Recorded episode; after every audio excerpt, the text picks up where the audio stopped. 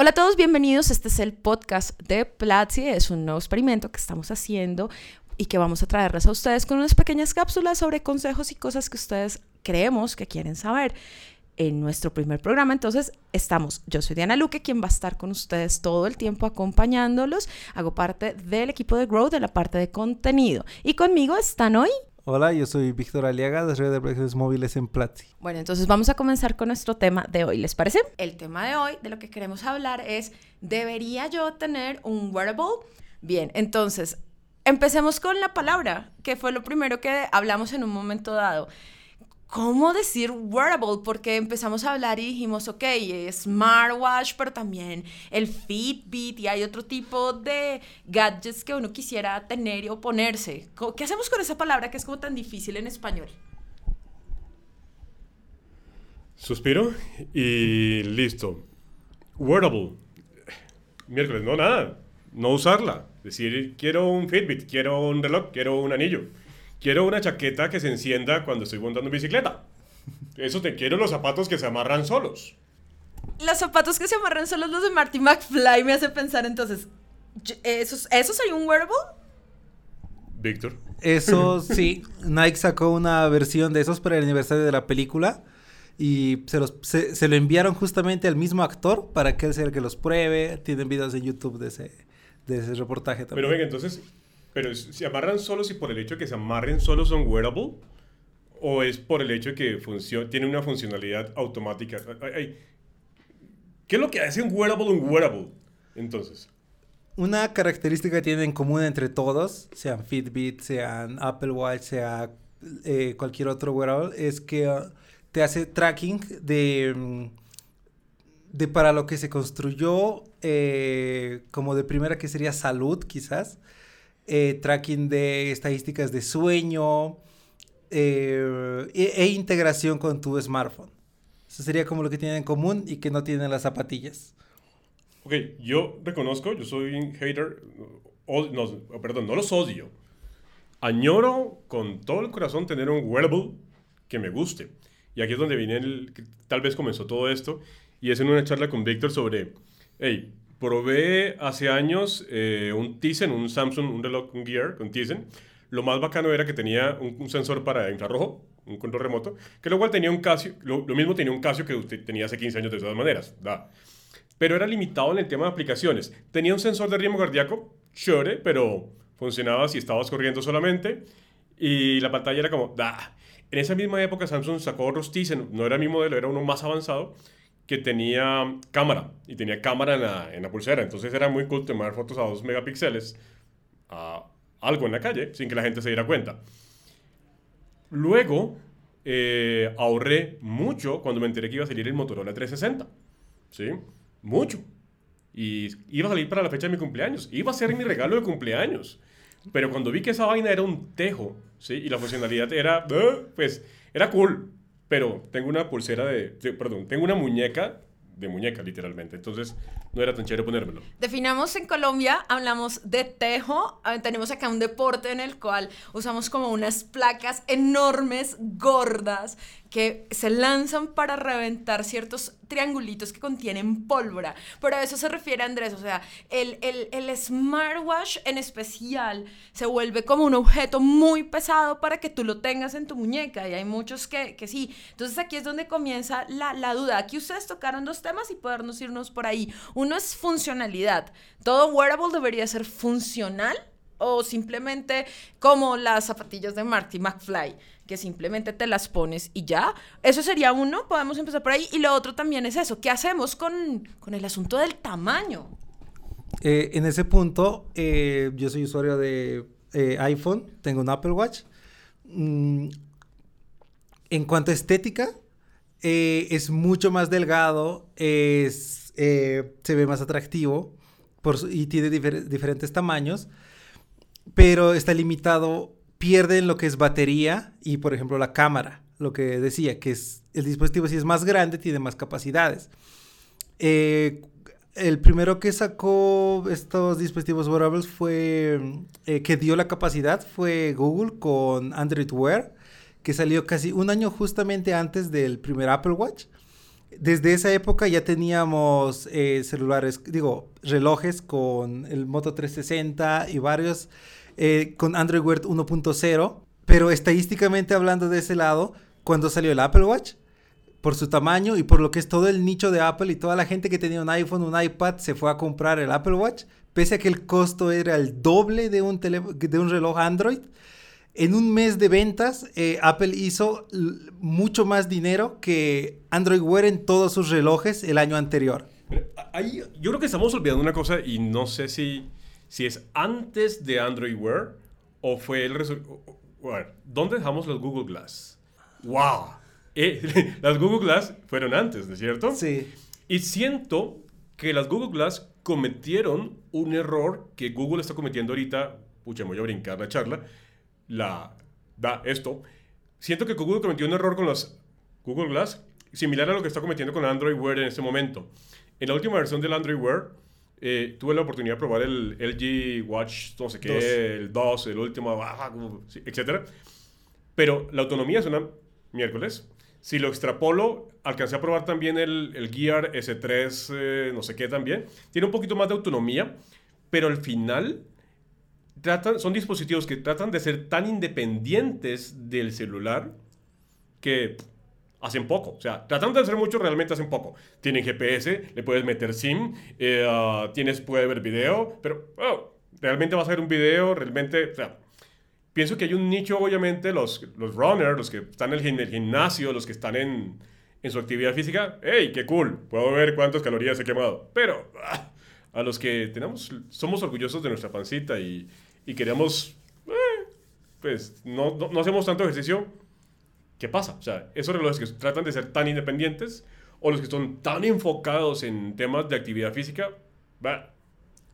incluso en ese lado, esa gente que es así atleta y demás, estos eh, Apple Watch o cualquier Android o Samsung no les satisface todo lo que necesitan porque hay empresas que desde ese tiempo ya tienen mucho más conocimiento de su propio mercado, como Garmin, creo que se llama. Garmin es uno, Polar. Eh, por ejemplo, el reloj que ellos tienen, el smartwatch que ellos hacen, es mucho mejor que para nivel de estadísticas, de mediciones. Les da todo lo que los atletas necesitan, se los da exacto como ellos lo quieren. Cosa que el Apple Watch no le puede competir y Android Wear tampoco puede competir. Entonces, en ese terreno igual salen perdiendo. Yo creo que con esto nos podemos ir enfocando entonces a responder un poco la pregunta y que fue lo que yo siempre pensé cuando se planteó el tema y es, ¿debería yo tener un wearable? la respuesta, y como casi en toda la vida, no va a ser nunca sí o no, va a ser más bien de depende. Y depende para qué lo quieres. Entonces aquí podríamos entrar a ver, eh, tú, por ejemplo, Víctor, que eres usuario del Apple Watch, ok, ¿qué, has ganado? ¿Qué has obtenido? Andrés, tú que probaste todos los Android y los Samsung y el Fitbit, ¿para qué? Y como ya que ustedes lleguen a, de pronto aconsejarles a quienes nos están oyendo que, ok, estoy pensando en hacer, además porque hay una cosa y yo lo pensé en un punto y es que cualquier wearable en este momento, incluido hasta, lo, hasta los polar, son, tienen un costo y es una inversión en dinero. Entonces es, ok, si voy a hacer esa inversión, ¿para qué la hago? ¿Vale la pena en qué?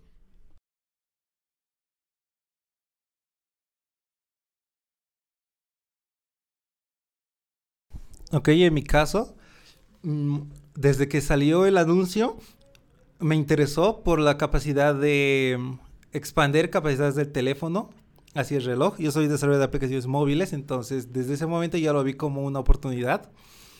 Eh, adquirí el Apple Watch, la primera versión. Eh, más que todo la uso para manejo de notificaciones y alguna que otra tarea que se pueda automatizar. Eh, me ahorra, como ganancia he tenido ahorro de batería, por ejemplo, en el teléfono, dado que yo estoy, uso mucho email, Slack, notificaciones, aplicaciones, tengo todo eso centralizado en el teléfono, entonces cuando estoy en la calle o cualquier momento, llega una notificación y no sé de qué es o y la veo, solo es una notificación muy simple, bueno ya, lo guardo, luego saco otra vez, lo guardo.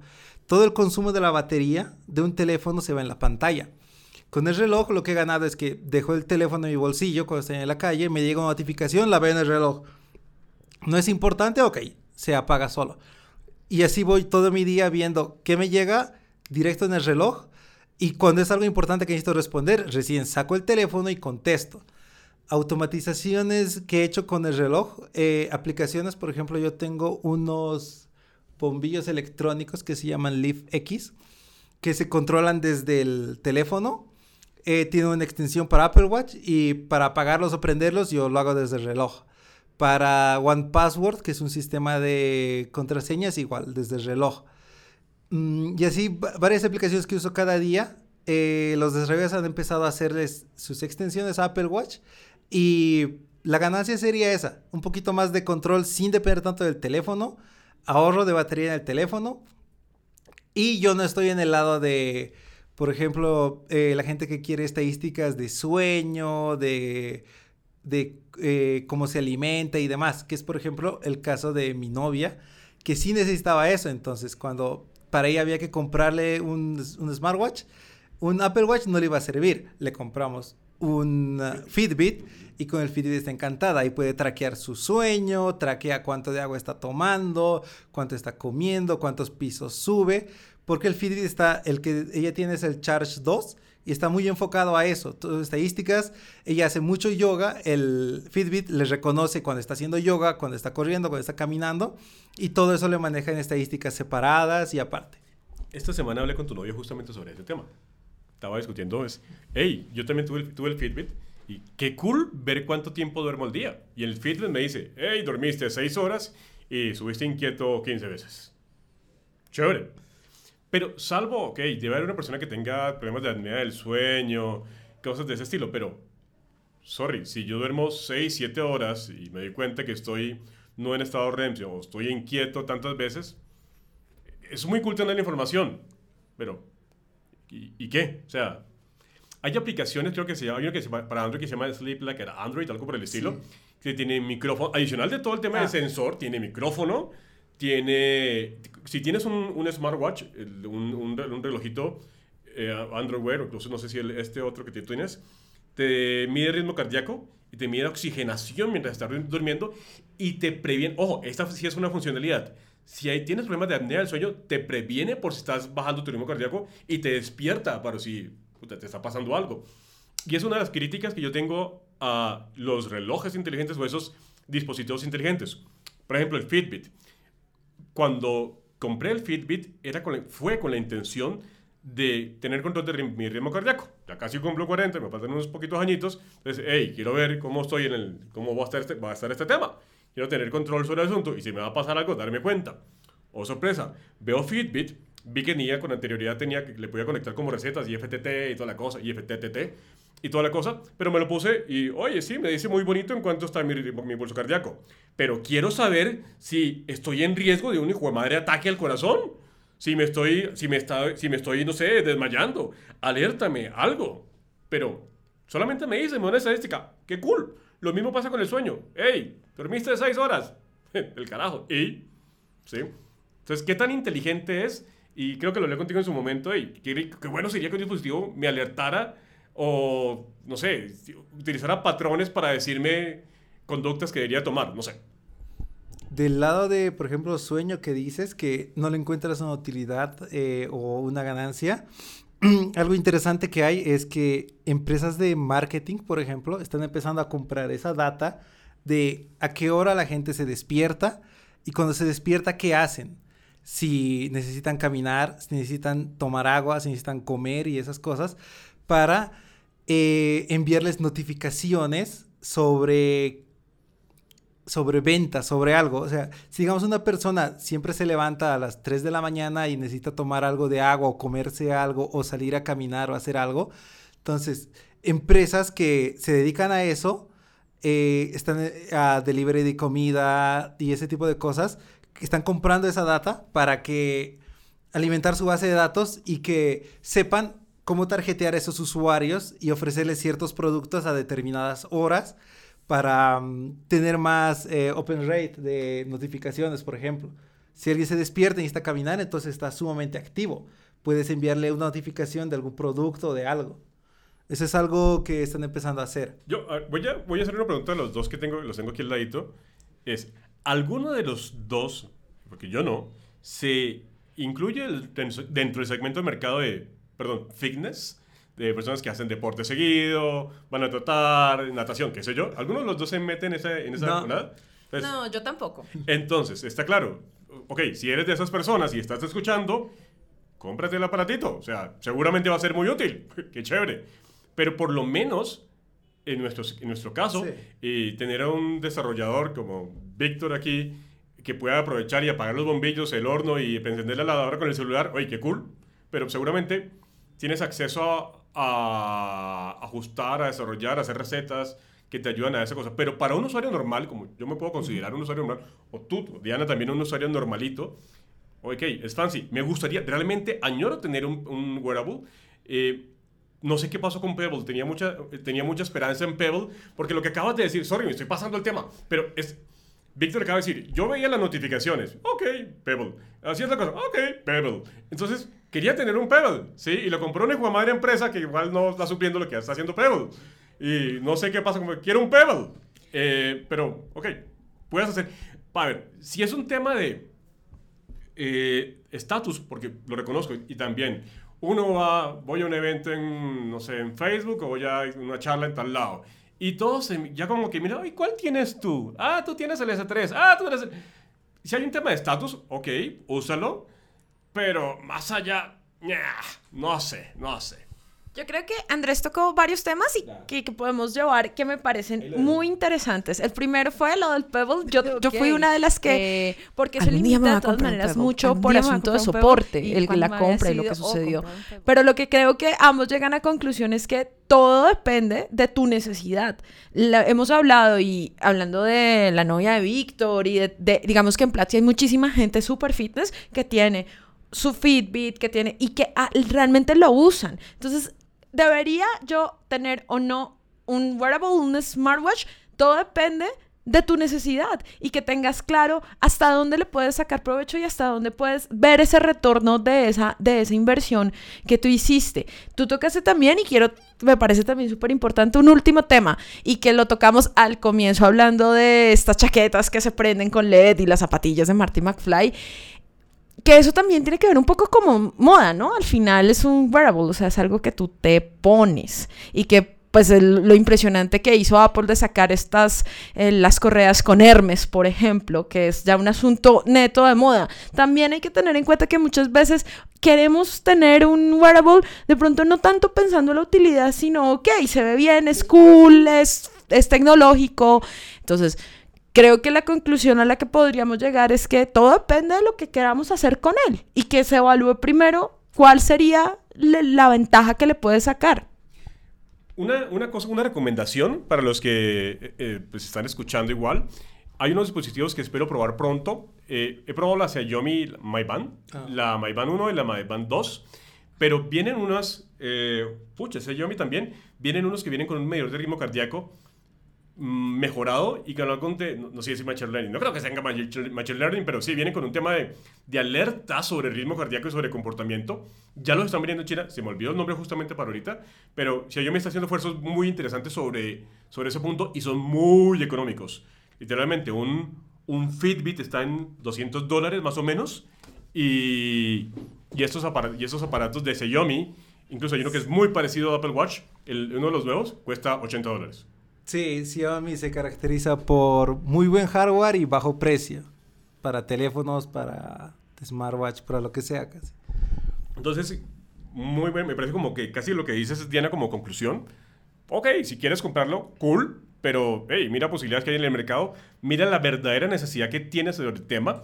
Eh, a mí realmente tal vez mi odio, no es odio, perdón, es eh, renuencia, es sobre esos dispositivos que cuestan 300 dólares, dícese S3, LG y demás, que son unas panelas que la bate- batería no le dura un día. Panela, dícese, por favor, reducción de panela en La panela es un bloque cuadrado que tomamos en Colombia y México es conocido como el piloncillo. Digamos que un ladrillo. Entonces, esos relojes que son como un ladrillo. Entonces, esos relojes que son como una panela, que quieren hacer de todo y no terminan haciendo nada, y que la, la autonomía de batería es bien bajita. Entonces, miren qué, qué opciones hay en el mercado. No solamente Xiaomi, hay otras marcas que están haciendo buen esfuerzo. Y si realmente lo que quieres ver es notificaciones y te parece bonito ver cuánto tiempo duermes al día, hey, cool, cómprate uno de 80 dólares. Va. Pero esos esfuerzos tan grandes de Wear, eh, no creo que estén funcionando. E incluso si la memoria no me falla, Samsung está cogiendo una ventaja muy grande, Tizen está cogiendo una ventaja muy grande de Android Wear, porque ah, tiene, eh, trata de ser autónomo un poco más, de depender un poco más del celular que del reloj, y está cogiéndole campo de mercado a Google respecto a eso. Entonces, Google, te estás equivocando de nuevo. ¿Quieres agregar algo, Víctor, para concluir? No, oye, estoy bien con eso. bueno, entonces muchísimas gracias a ambos por estar aquí.